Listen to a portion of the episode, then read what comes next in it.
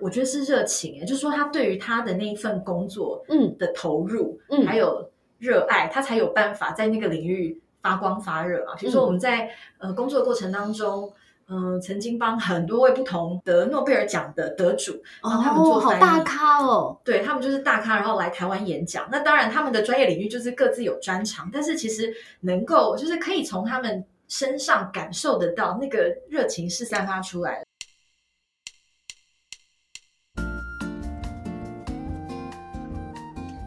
Hello，欢迎收听台版米兰达的只感可废，我是主持人 Shannon，用一杯咖啡的时间来聊聊职场和人生。在这一集的 Podcast 中，我们延续上一集，请拥有超过十年、近千场会议口译与主持经验的国际口译权威黄志杰 Grace 老师，继续聊聊怎么样开好一个线上会议，以及他对于国际职场的观察。我们今天很高兴的请到了 Grace 黄志杰老师，他是一个神级的口译达人，也是呃非常资深的会议主持人。那在刚才的这个 podcast 里面，我们聊了很多跟呃 Grace 当初为什么选择这个行业的心路历程，以及就是说在这个行业里面要注意的，以及要怎么克服面对到的一些困难。那其中 Grace 讲到一个蛮好的一点是察言观色，对，我可以进一步的来问，你觉得就是说，在这个呃后疫情时代，我相信很多企业还是在家上班，对或者说有很多的这个线上会议，尤其是在视讯会议上，是你觉得呃要注意什么样的地方呢？嗯，我觉得这个问题问得非常好，因为我觉得我们职场的工作模式以后是回不去了，就是未来虚实整合的工作方式应该会是一个新的常态啦。意思就是说，大家除了面对面沟通之外，嗯哼，有大量的机会必须要在线上透过这个线上会议的方式跟其他人接触嘛。然后啊，我觉得我自己最常观察到的是，大家没有意识到这个差别，会觉得说我在线上开会的时候，他只是把我实体的方法搬到线上去。但是其实线上的沟通方式跟实体是很不一样的。嗯，因为我们在实体会议当中，我看得到你的，我现在跟你面对面嘛，我看得到你的眼神，我感受得到你的温度，然后我可以看到你的细微的脸部表情，所以其实我们彼此之间是更有 engagement 的。，对，可是在线上是少了，我们是隔了一层荧幕，少了这个环节。所以，当你觉得说啊，我可以把实体原本做事的方式直接搬到线上的时候，它其实会少了很多的温度。对，所以在线上的时候，我会特别注意到这一点，就是说，我会想说，我今天去的这个沟通的情境或是场合，它跟平常的有什么不一样？因为每一个情境都会不一样，我不能去假设说都一样，对然后我要想办法去补足。这个不一样比如说在线上会议的时候，我可能会比平常多花一点点时间，在开头的时候跟对方先问候一下，small talk，就是拉近我们彼此之间的距离嘛。因为平常实体会议，你一定是在会议开始之前，可能大家换名片什么的，对，就会有寒暄。可是，在线上会议里面，如果少了这个环节，你就会显得好像有点太公事公办了，哦会觉得有点冷漠。真的，嗯你看，你想想看，就是你就一进这个 Zoom 这种软体，然后你就开始讲说，好，我们今天的议程是什么什么，这听起来就很冷冰冰。是啊，是啊，而且我觉得在沟通的时候要把事情做好，很多时候就是先把人搞定了，事情就可以做好。那要把人搞定，其实这种呃事前的这种 soft opening。软开场，我觉得就变得很重要，所以我会建议大家说，哎，其实可以多准备一些一两个口袋的话题，然后想一想开场的时候要怎么问对方。那我记得 Shannon 你的书里面有讲到嘛，就是说在准备话题的时候也要用心啊，你不能只是一般问说，哎，你最近好吗？对这，样子，你可能是知道说，哦，对方的孩子他现在刚刚出生，或者是啊，他最近做了一个什么专案，可以用先了解的方式做好准备，再去抛问题。所以我只要参加线上会议，我的对口，比如说我要跟客户那边的总经理开会好了，我都会先想，哎，我等一下我会先把它写下来，嗯我要跟他聊什么，soft opening 一下，就问他说，哎，最近你们员工旅游怎么样？How was your 哦 trip? How was your vacation? 都可以，那就是先拉近一点点距离，先制造一点点温度，这个是才能让线上会比较靠近实体会议。当然，我觉得面对面的温度是没办法取代的，可是却可以透过这些小技巧来想办法，至少呃提升一下那个温温度吧。所以这个是我觉得蛮重要。另外，就在线上会议里面啊，我觉得在镜头前面的呈现。还有声音的呈现也都蛮重要。其实那个就是职场的职人啊，嗯你的一种形象管理。比如说，如果我要开线上会议，我就是找好一个家里面最干净的角落，然后它不会是我后面是床。它一定是我，比如说我我是在我的办公室里面，或者后面是书架的一个地方，就是说我的背景其实也要呈现出我的专业感嘛。对我会觉得在形象管理方面要做得更好，特别是因为呃在开线上会议的时候，其实公领域跟私领域就是混在一起的，这个就更要特别注意。就是说我希望我在开会的时候，我家标后面突然有人走过去，或者是比如说灯光，我也会很在意。假设我要开一个重要的会议，我其实希望我在镜头上面呈现出来的样子就是专业、好看。好看也很重要嘛，因为你好看，别人才会想看。别人心情会比较，好一点。是的，所以完美灯 其实也是一个很重要的配备。真的，我觉我相信啦，从疫情以来，然后线上会议普及以来，王美灯一定卖得特别好。没错，而且我其实呃，自从开始经营社群媒体之后，我最常收到的问题就是 Grace，请问你用哪一个牌子的王美灯？你看是不是？Grace 现在是那个网红了，网红的代表。但是就是说，可能呃，在镜头前面的呈现，我觉得有用心，真的就是会有差。对我自己会呼应你一下，就是我还蛮赞成你的观点，就是其实我觉得把事情做完跟做好是不一样的。差很多，，对，比如说同样是开会，如果你走完了全部的议程，这只能说是把事情做完。但是如果开完这个会，呃，你跟对方拉近了距离，其实才是把事情做好。没错，就是有没有有效 （effective） 就非常重要。没，错，所以前面的包括你会花时间去研究一下对方最近的最近的状况，然后事先呃设想一下要谈什么样的话题。我觉得这个时间的投资是非常值得的。没错，没错。呃，另外一个我觉得在线上会议大家可以注意的地方，因为这些都是透过准备就可以做到的，其实是声音音质这件事情。因为我其实，在做口译的过程当中，我们开好多会议，现在都线上的，最让人困扰的就是音质，就是其实有没有用麦克风，嗯，这件事情对于音质造成的影响非常非常的大。比如说，我们现在在录 podcast，有用专业的麦克风，对，出来的内容，其实对方就会比较想听。那如果说我的音质它是很嘈杂的，有后面办公室大家走来走去，或者是在讲话的声音，那其实对于另外一端要接收我们声音的人来说，他也是很辛苦的。所以其实声音也是有表情的，当然，对不对？当然，但除了表情，我觉得最基本的其实声音的音质干不干净，这个嗯我觉得在线上会议里面也非常重要。对，所以我就分享一个，呃，之前我在银行待了很多年嘛，嗯，然后呃，银行有一个部门是专门做 telemarketing，的，对，然后他们怎么训练人呢？首先就是每个人的前面他们会放一个镜子，然后你在跟客户讲话的时候，最基本的要求就是要微笑，嗯，因为其实你有没有微笑，或者说你的心情怎么样，其实透过声音是可以听得出来的，是的，那像老师刚刚讲的，透过麦克风，我自己也有试过很多用麦克风跟不用麦克风的声音。我的感觉是，当然干净这些呃声音的干净，然后没有杂音是很基本的要求。但是我三号觉得，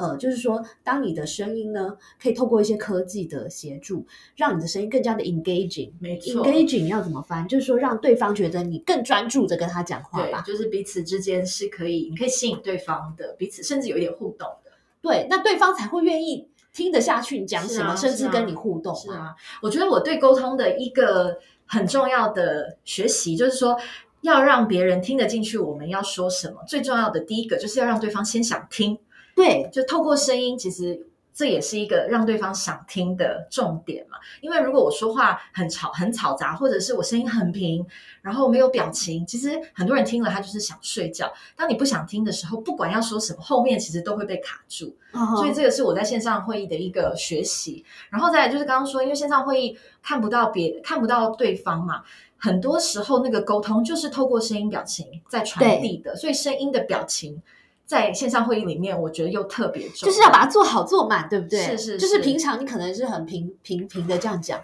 但是你现在开心，你就说哦，我真是太开心了，就是要要就把你的开心的情绪要表现出来，要把它做满。我觉得可能要看场合的不同啊。如果是一个一般内部的会议，也不需要太哦，对对对，也不用太 dramatic。是的，是的，对对对但是如果是一个提案的话，我觉得在线上我可能会比实体声音表情再微调多百分之五到百分之十，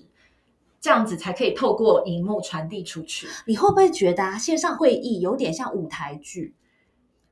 它可能是简易版的舞台剧。对，就是说我所谓的舞台剧，就是因为舞台也是你的观众跟这跟电视不一样，电视你可以看到，就是说，比如说呃演员在表演的时候，镜头马上就 focus 在他脸，对所以你可以轻松的看到他的脸部表情，所以他只要稍微的，比如说嘴角牵动一下，你就知道他其实内心是有点窃喜或是什么。是 versus 舞台剧跟这个线上会议隔一个是隔着距离，一个是隔着荧幕，对舞台还有高度，所以我我也认识舞台剧的演员，像他们，如果你在演舞台剧演久了，其实你有时候如果没有调整，你在生活中人家会觉得你很夸张，是但是因为在舞台上你必须要做一个大的动作没，错，或者说你的那个脸部的表情要做的很大，otherwise 最后一排的人谁看得到，对不对？妆也要特别夸张。对，那讲到妆跟发型这一点，我就想到刚才老师在讲说，您录那个呃，你录那个线上的课程的时候，不是有一根比较乱头发，然后就花了很多 effort 把它修掉。对，所以我观察到啊，就是说镜头有时候会有一个放大的作用。没错，比如说你的这个头发，平常你对着我，你会觉得啊，这个头发还蛮 stylish 的，因为现在不是流行那种比较 airy 的头发，是但是对着镜头，你就要稍微的整齐一点。Otherwise，呃，对着镜头，不知道为什么，就是本来很 stylish，头发看起来就非常乱，对或者是没精神，或者说你的妆，你平常可能不化妆，OK，就是天生丽质，不化妆很 OK，但是对着镜头，你就稍微要加重某些的妆感，才会让别人觉得是比较有精神的。对或者说你在服装的穿着上，你可能比较适合选一些饱和色、饱和度比较高的。气色会比较好，对对对，确实。那不管是光线，或者是这个呃穿着，或者说你的整体的 presentation，其实老师你是不是也是经过一次又一次的 test？你会自己试录看看吗？我会，我会回去。呃，我们我们先讲线上会议好了。线嗯上会议的话，我其实会会去回去大概看一下自己在镜头呈现的样子，因哦，所以你在开线上会议的时候，有时候也会也会录影，对不对？呃，我之前有参与过有录影的线上会，我就回去大概看一下，想想看我有哪里可以微调。比如说，有的人在镜头的角度啊，也会抓的不对。哦，你就比如说左脸比较美，下次开会就会偏一下左脸这样哎，子。其实不是哦，是我碰过非常非常多的与会者，他们在开线上会议的时候，你就只看到他上半张脸或者是下半张脸，哦因为他们不习惯看做线上会议，所以没有思考到自己在镜头上面呈现出来的样子。可是呢，打个比方哦，你在线上会议里面只露上半张脸，只看得到眼睛，或者是只看得到下下半张脸的话，就很像在实体会议的时候啊，你在台上屁股面对着观众一样。所以我觉得那个镜头的角度，你在镜头上面呈现的样子或是大小，那个也是我会去注意的。嗯哼，所以这些其实都是小细节，但是就是这些小细节决定了我们职人在线上会的时候呈现出来的专业形象嘛。为什么有的人就会觉得，哎，他就是专业，可是有的人就觉得，啊，就是有一点落漆，有点邋遢的感觉。其实常常小细节才是重点，对不对？是啊，是啊，真的，所以我们呃听了老师的这个分享之后，我觉得我们下次呢开线上会议，我们要多多的多多的 test，然后多多的从第三者的角度来看一下自己的表现怎么样。那包括刚才老师讲到的环境的营造，比如说如果在这个是公司开线上会议的时候，有时候像有一些公司可能他他的那个会议室就像一个 warehouse 一样，堆满了一些呃杂物啦，或者什么甚至有 competitor 的海报等等。没错，那这人是有盲点的，因为你太习惯这个东西的存在了。没错。可如果我们可以试着在正式的上线之前，我们自己先用，比如说镜头先录一下或什么，你就会很快的看到那个盲点。没错，所以我觉得镜头是蛮好的工具，就录影它是一个很好的给自己回馈的方法。是哦，嗯，蛮好的。那就是再回头来说，就是在一些国际会议的场合啊，嗯呃，我觉得你们这个工作呢，最令人羡慕的一点就是你会认识很多国呃来自这个世界各地，不管是台湾或是海外的一些很优秀的这个专业人士。对，那你从呃他们的身上有什么样观察？比如说，你觉得这些人有什么样的特质？嗯，我觉得这也是一个非常好的问题，因为我们其实，在国际会议里面会接触到好多好多不同的讲者嘛。然后，如果说一年有一百场会议，至少就会接触到几百位讲者。那通常会在国际会议上面，或者是在重要场合上面发言的人，他一定就是 somebody，一定是某一个领域的专家，或者是成功人士。嗯哼，那其实我在这些人身上普遍看到的特质，其实是我觉得是热情，也就是说他对于他的那一份工作嗯的投入，嗯还有热爱，他才有办法在那个领域发光发热嘛。比如说我们在呃工作的过程当中，嗯、曾经帮很多位不同不同得诺贝尔奖的得主，然后他们做哦，好大咖哦，对他们就是大咖，然后来台湾演讲。那当然，他们的专业领域就是各自有专长，但是其实能够就是可以从他们身上感受得到那个热情是散发出来。我说的热情不是说他的个性很有热情，是他对于他研究的这个领域的专注。然后的投入，然后那个是在言谈之间，我觉得是可以散发出来的。所以这个可能又回到我们刚刚讲到，就是了解自己是怎么样子的人，然后去做自己喜欢的事情。我觉得很重要，因为现在要工作，我们现在高龄化要做要工作的时间真的太长，真，的，所以真的要做自己喜欢的事情，嗯，我觉得是很重要。这是我从他们身上一个很大的学习，因为看这些诺贝尔奖得主，他们真的都是很多就是可能是七八十岁的老先生，所以他终其一生都在这个领域对研究嘛，对，然后他们就是非常的，就是真的是孜孜不倦的投入他们的这个研究领域，然后很为此着迷。这个是我看到很多成功的职人的一个特质。但是另外一个让让我印象特别深刻的人啊，呃，可能是企业的领导者也好，或者是呃，他是在某一个领域很突出的杰出人士也好，嗯、让我印象更很深刻的还有就是强大的同理心。嗯像比如说我在主持工作里面，我有时候也需要访问一些，比如说企业的高阶主管啊，嗯、或者是比如说上上个礼拜我一个工作访问了作家张曼娟老师，OK，然后我嗯近期访问的两个对象，一个是张曼娟老师，一个是之前嗯雅虎奇摩的董事总经理周开莲女士，然后他们两个让我印象非常深刻的就是强大的同理心，哦然后就是说嗯。他非常善于聆听，嗯聆听，然后再来就是去思考，他如果是在我的位置上，他会怎么想，或者他在另外一个位置上，他会怎么想。然后这种强大的同理心，我觉得也是一个，嗯，可能带领团队的时候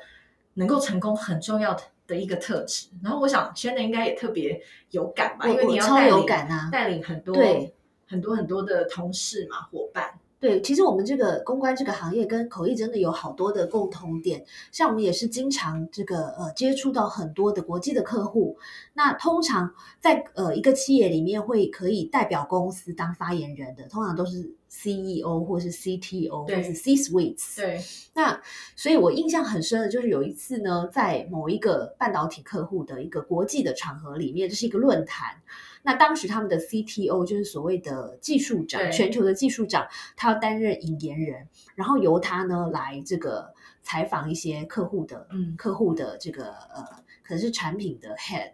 或者说他们的 CEO 等等。那这位技术长长得非常高，我觉得大概有一百八九十公分吧，他是欧洲人，瘦瘦高高那种。那刚开始的时候我就觉得很有趣，因为他的舞台呢上面除了背板之外，它还有一个小阶梯，大概有三四层。那后来我就懂为什么了，因为呢，当这个对方我记得是一个汽车公司的主管走出来的时候，哇，一看两个人身高差了很多，嗯，对方是一个这个东方人，然后大概才一百六七十公分，对，然后呢，这个 CTO 你知道吗？他们用完好之后，他就不着痕迹的往下走了几阶。嗯，那我就觉得说，一般人可能只会觉得说这个对谈很精彩，对，可是如果你看到门道的话，其实你会发现他其实是很贴心、很温暖的一个人。嗯，因为第一个，他不希望对方觉得就是低人一等，是，然后同时他也体谅到这个摄影大哥的需求、嗯媒体的需求，因为两个人身高差那么多，其实光很难打，而且很难拍到好的画面。所以从这个小细节，我觉得在很多国际的场合，若留心的话，你可以学到是除了主要的主题和内容之外的一些小细节。啊你真的就是光是你这个分享，我就是细节控，真你就是真抱歉。你也是一个很有同理心的人，才会去注意到这件事情嘛。因为某种程度上你也换位思考，如果你是呃这位比较身材因为我们天生长得就比较矮，所以我非常了解矮子的痛苦。对，因为我常常，因为我自己有时候上通告也常常碰到就是高挑美丽的主持人。那我觉得大家都蛮好的，大家都会，比如说，大家就会像有些人不着痕迹，就会说，那我们坐着拍照吧。哦，我觉得也是很贴心的，对对对。然后我觉得同理心其实还有另外一个好处，就是在职场上面啊，呃，我们常常没有同理心的人比较容易抱怨，因为你会觉得别人有什么要求，他都是在挑剔我们。所以我觉得啊，客户又来又来挑我写的东西了，真是有点机车。对老师的这个分享，我们真的要，我们可不可以在公司广播一下这一段？但是其实我们要想的就是说，客户他也是在做他的工作嘛。如果说我去换位思考，我是客户，然后我其实就是只是想把这个工作做好，没有人他会是天生然后刻意来刁难我们的，他绝对要做的不是这件事情，可能有少数例外，但大部分时候大家就是 everybody is doing their job，呀然后我们其实我们只是把它帮帮助客户把工作做好其实它是一个 partnership 的关系，是的是的一起追求一个好的结果。那这样想的时候，工作就会做得比较好。所以有时候客户给一些回馈，或是给一些建议，我都会觉得非常的高兴。因为如果我可以做一些调整，帮助他把工作做得更好，其实他开心，我就开心。没错。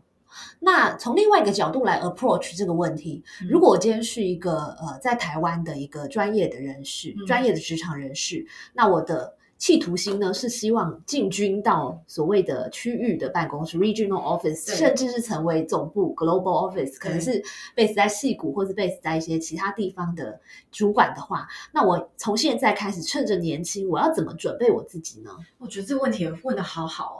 嗯、我觉得以刚刚入职场的新鲜人或是中间中间分子来说，很好的一个方法就是多阅读，而且是阅读那些你想要成为他那个样子的人的人的传记吗？我觉得未必是传记，比如说 Shannon，你写了三本书，然后你就是一个国际沟通的职人嘛。那大家如果想要知道说，哎，我如何可以变得像这样子的一个角色一样，其实就是去阅读他所书写的内容，因为我觉得阅读是一个最便宜，嗯。然后最不受时间空间限制，人家都帮你整理好的方法嘛，嗯。就是最最简单、最好上手，而且你不用，你甚至不用花钱去上课。嗯。当然花钱有有系统的整理，但是阅读就是我任何时候我都可以把书本拿起来看，然后把嗯有声书拿起来听，它其实是一个很简单的方式。所以多阅读，我觉得绝对是一个很好的方法，而且去找，如果说想要成进进到外商公司，或想要进到比如说亚太地区，或是想要进到总部工作，在自己的圈圈里面，或者是类似的圈圈里面，应该都有这样子的一些指标性的人物嘛。没错，去读他们的内容，我觉得不一定是书，有的时候是部落格也好，或者是他的文章也好，那个应该都是我觉得最精准有效的一个方法。嗯嗯，然后再来就是我会觉得我们刚刚讲到刻意练习这件事情，我觉得获得回馈还是很重要啦。所以职场上面如果有前辈愿意给自己指点，那真的都是要。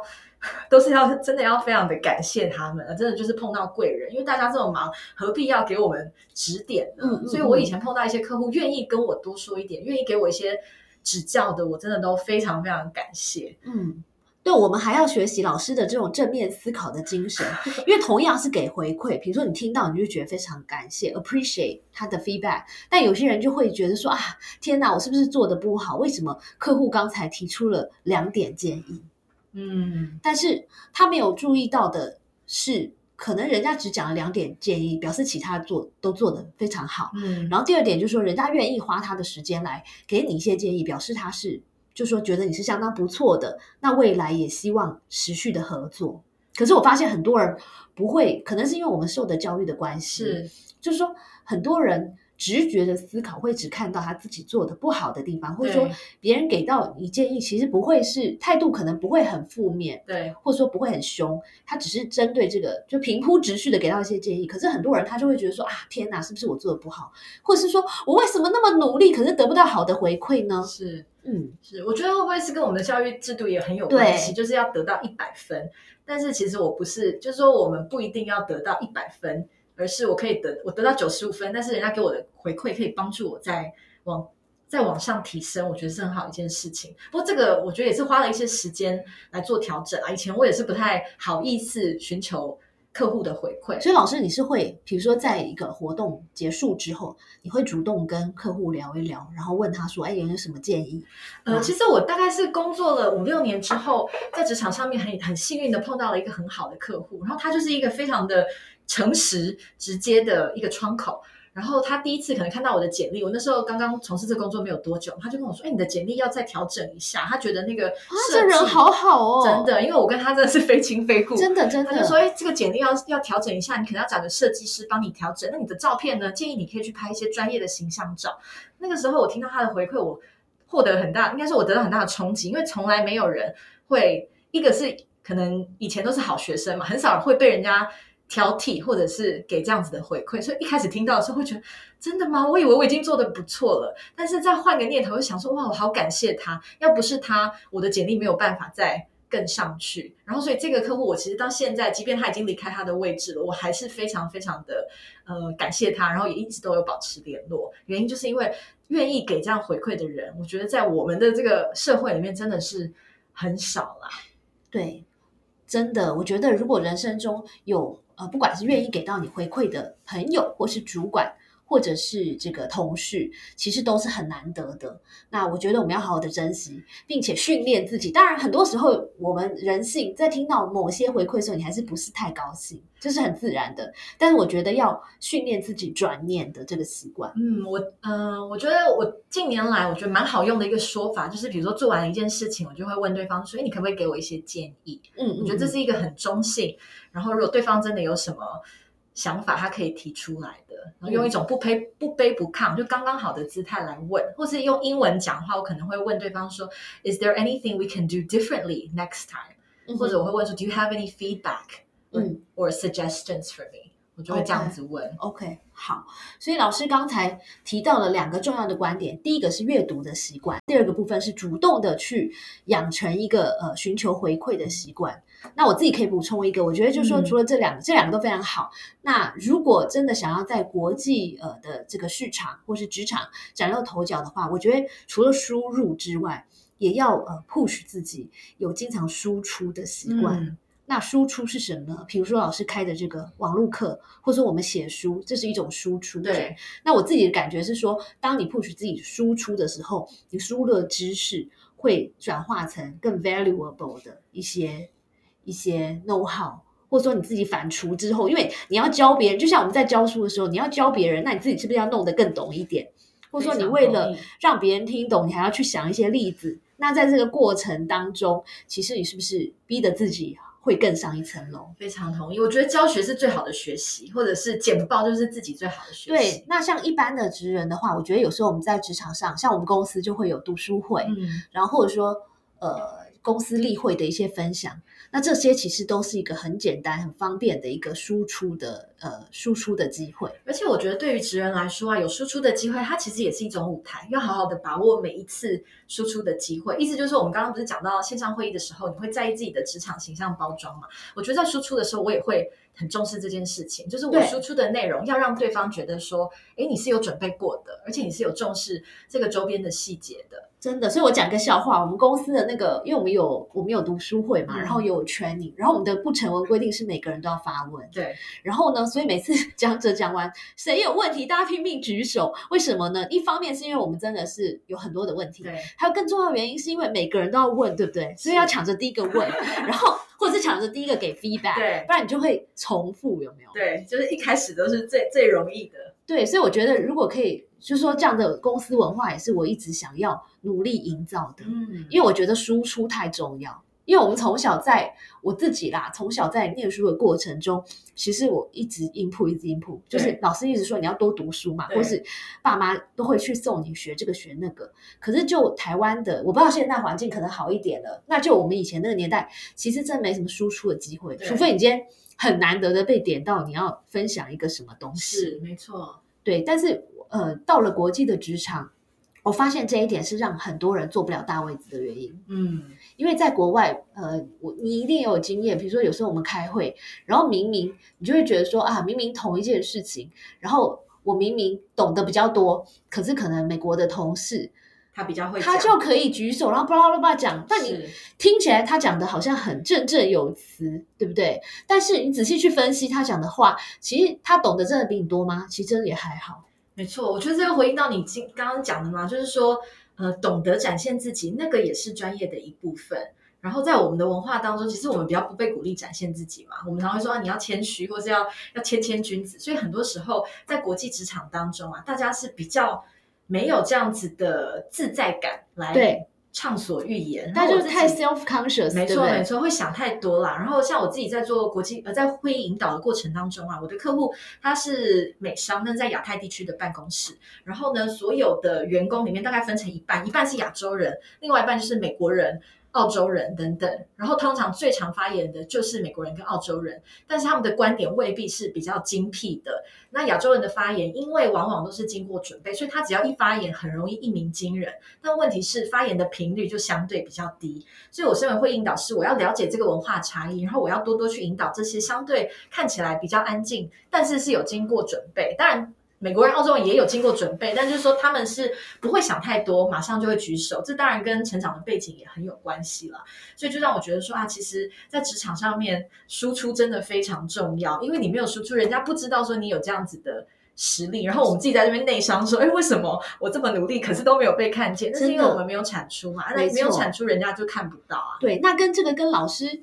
前阵子开的这个线上课哦，英英文及战力对吗？我看这个在线上的反应非常好。这门课是关于什么呢？它是关于英语还是关于及战力？然后它是不是跟这个输出有也很有关系呢？嗯，我是在去年疫情刚开始的时候，我就开了一门线上课程，它是一个预录的课程啊，叫做英语 Con Call 及站立。呃，掌握国国际沟通的黄金法则，那其实是教大家在远距会议的时代，怎么样子开好一场线上会议。不管就准备面，准备面可能我刚刚讲的周遭环境的准备，这个是最基础的。对。然后到呃，我开场的时候，我可以说什么？我可以做怎么样子的 small talk？然后到我如果是会议的主持人，我可以怎么引导整个流程进行？如果说大家离题了，我可以说什么？然后大家呃时间有一点超过了，我又可以怎么样子推进进度？然后一直到最后做会议的总结，可以用什么样子的说法来讲？这个是呃在课程当中会教大家的，所以这个比较是英商务英语的部分。可是除了这个之外，我其实也教蛮多会议引导的技巧啊，就是怎么样子用这些英语来实现会议引导的技巧，让整个会议它是可以不断的推进往目标。迈进，因为所谓的目标就是我今天的会议的，我不是为了开会而开会嘛。我今天的会议是要达成决议呢，还是我要分享资讯，还是我只是要交流，只是要嗯联络感情？那会因为目标的不同，我开会的设计方式会不一样嘛。所以这个也是课里面会教大家。所以会讲商务英文，然后有讲会议引导的一些技巧，然后最后其实会讲国际沟通这件事情，因为我们会开远距的英文会议，一定都是跟外国的客户，或者是外国的伙伴，或是窗口，或是外国的同事，然后有哪一些文化差异，它是必须要在。呃，开跨国会议的时候注意到的，这个也是课课程里面会讲的一个重点。举一个小小的例子来说，刚刚讲到台湾人就很谦虚，我们常常一开头就道歉，说啊不好意思，怎么样怎么样。但是你不能直接把这个道歉说成英文，你不能说啊不好意思让大家久等了。其实要换个说法，才不会显得不专业或是没有自信。我会说 Thank you for waiting。Thank you for your patience。我不会说 Sorry to have kept you waiting，因为这个其实翻成英文里面感觉就很不一样，好像就是低人一等，然后做了什么错事这样。没错没错，所以教大家用比较不卑不亢的姿态，然后我觉得也是符合台湾人的调性的一些方法，来帮助大家在国际沟通的时候可以更顺畅。然后会说是集战力的原因，是因为呃有很多的说法或者是呃方式都帮大家整理好了，就等于是。上完就可以马上用在下一场会议上面。对，所以这个听起来这一门课呢，对于我们大部分的职人或者说经常需要康口的这个专业人士来说，都是非常实用的。因为它其实谈到的除了英文之外，还有更多的。一些怎么呃怎么 facilitate 这个会议的一些技巧，更重要的是职场和人生的一些观念。那最后哦，今天跟 Grace 真的聊得太愉快了，所以我是觉得超开心的时光。以后欢迎那个随时回来再聊，因为我觉得你身上有 这个发掘不完的话题。那我想请最后呢，是不是可以请 Grace 呃跟我们分享？一本书，或是一句话，或是 whatever 你想要觉得对这个台湾的专业人士有帮助的东西。好，那我先分享一句话好了，我很喜欢的一句话叫做：“你必须非常努力，才可以看起来毫不费力。”然后我觉得我也很喜欢这句话，我觉得很呼应我们今天聊的种种的主题啦。就是说，很多时候最后的呈现，它都是来自于对于每一个细节的专注。那有时候我去工作，课会说：“哎，你看起来好轻松。”可是其实没有，我心里面一点都不轻松。但是我呈现出来可能是好像 effortless 轻松的样子。可是就是经过很多很多细节的。的磨练或是打磨的，这个是我很喜欢的一句话。那一本书，我可以分享两本书吗？哦，当然，当然。好，呃，其中一本呢是我最近读的，就是 Shannon 的新书。哦，谢谢。出卖我们的都是小细节。我真的非常喜欢这个这本书的书名还有内容，因为英文里面说 “devil is in the details”，我非常的认同。因为很多的工作其实做的事情是一样的，但是做的方式不同，就会决定做出来的品质。比如说哦，都是做口译，都是做公关，为什么有的人就是比别人出色？其实我觉得会决定的就是在小细节嘛。对，那我特别喜欢 Shannon 你在这本书里面讲到的美学历这件事情，因为我觉得这是在我们台湾社会最常被忽视，或者是比较少会被拿出来谈的。那对我来说，就是穿着或者是呈现出来的形象，那个是怎么讲？那是一个象征意义大于实质意义的一件事情，它展示出了你对这一个工作或是这一件事情的重视。对，举例来说，我去参加朋友的婚礼的时候，我一定会盛装打扮，因为我要透过我这个动作来让他知道说我很重视你这件事情，因为我知道这是你一辈子一次的大事。那，同理，去客户的重要场合，我绝对就算我在幕后，我也不会穿的很轻松，你不会穿一个拖鞋或短裤就去。对我还是把它当成一个很重要的事情。那我觉得 Shannon 在讲美学里，你当然会讲到说很多呃，透过不同的颜色来来展现出自己的专业形象。但对我来说最重要的一个 take away 就是说我在、呃各个方面，就方方面面对于细节的重视，其实它集结起来就会成就专业，或是成就、呃一位职人他的展现。真的，所以呃，所以我很喜欢一句话叫做“小细节创造大格局”，嗯，就是看起来不不起眼的这种小事，其实我们今天聊的很多的部分也都是一些小细节。可如果你把这些集结起来，或者说拼凑起来，其实就是一幅很大的 big picture，也就是大的格局。所以很多我们在职场上，或者说国际职场上认识的一些比较高阶或者说成功的人士，其实你会发现，他对于小细节的重视，往往都比我们看到的还要多。嗯，那我觉得同时要回回过来，就是说，当然小细节很重要，嗯但是我们也不能见树不当见林，然当然就是说我要先知道的 bigger picture，然后是什么，然后再去处理当中的小细节。我觉得这个也是。应该要提醒大家的，因为有些人他的确会因为太重视小细节，然后没有看到大方向。对对对，我觉得这两者是相辅相成的啦。那我出这个小细节这本书，其实还有一个主要原因，是因为我觉得呃，目前的市场上其实很多人在讲大格局、对，大方向、策略。那我觉得，哎，这种这么多人。呃，都很好的领域，其实也轮不到我来讲，所以我们就去太讲一讲我们就挑一些别人没讲的来讲，就是来聊一下小细节。嗯，我很我非常的喜欢，我觉得读了之后也让我很有收获。对，谢谢你的慷慨分享。谢谢谢谢。好，那第二本书呢？第二本书哦，那我就现在讲完小细节，第二本书我们就来讲大格局。呃，我很喜欢的一本经典的书，就是 Stephen 史蒂芬科维的呃《The Seven Habits 哎 of Highly Successful People》，中文应该是翻成《与成功有约》。然后，因为它里面讲到 effective 有效这件事情，我觉得常常也是被忽略的。就是很多人会觉得我把事情做完了，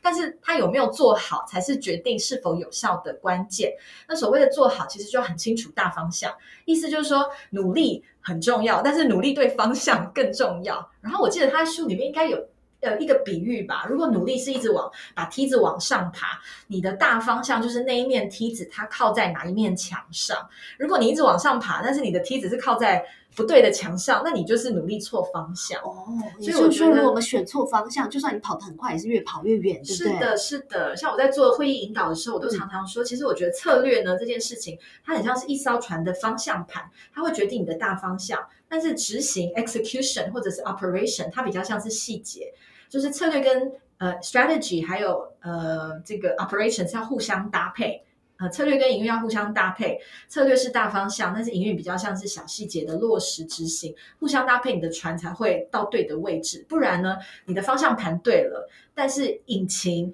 呃引擎跑不动，那是没有办法到达目的地的。那可是问题是你的引擎跑得很快，那你方向错误，其实就是方向不对，努力白费，就不知道跑去哪里了。所以我觉得大格局跟小细节两者相辅相成，就是非常重要的事情。对，事实上这本书有两个，我我在台湾有观察到两个翻译的版本，一个叫做那个《与成功有约》，然后早期的版本好像叫做《高效人士的七个习惯》，对就是直翻的。那我自己也很喜欢这本书，这本书是我在那个 Syracuse University，呃，我的 Master 毕业的时候，我们老我们 Professor 送给一一个人一本原文的，那我仔很仔细的看了，我觉得。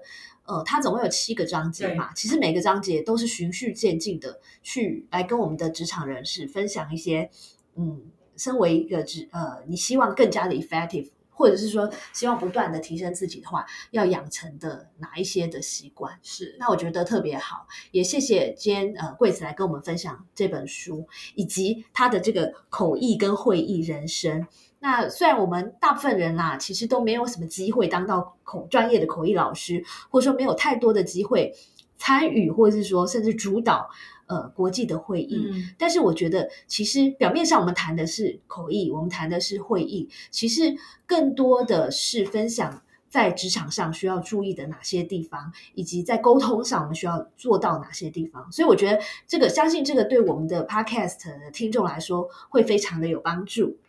谢谢 Shannon 的邀请，今天真的超开心的，就聊得非常的愉快，感觉再做个三集，真的真的欢迎欢迎。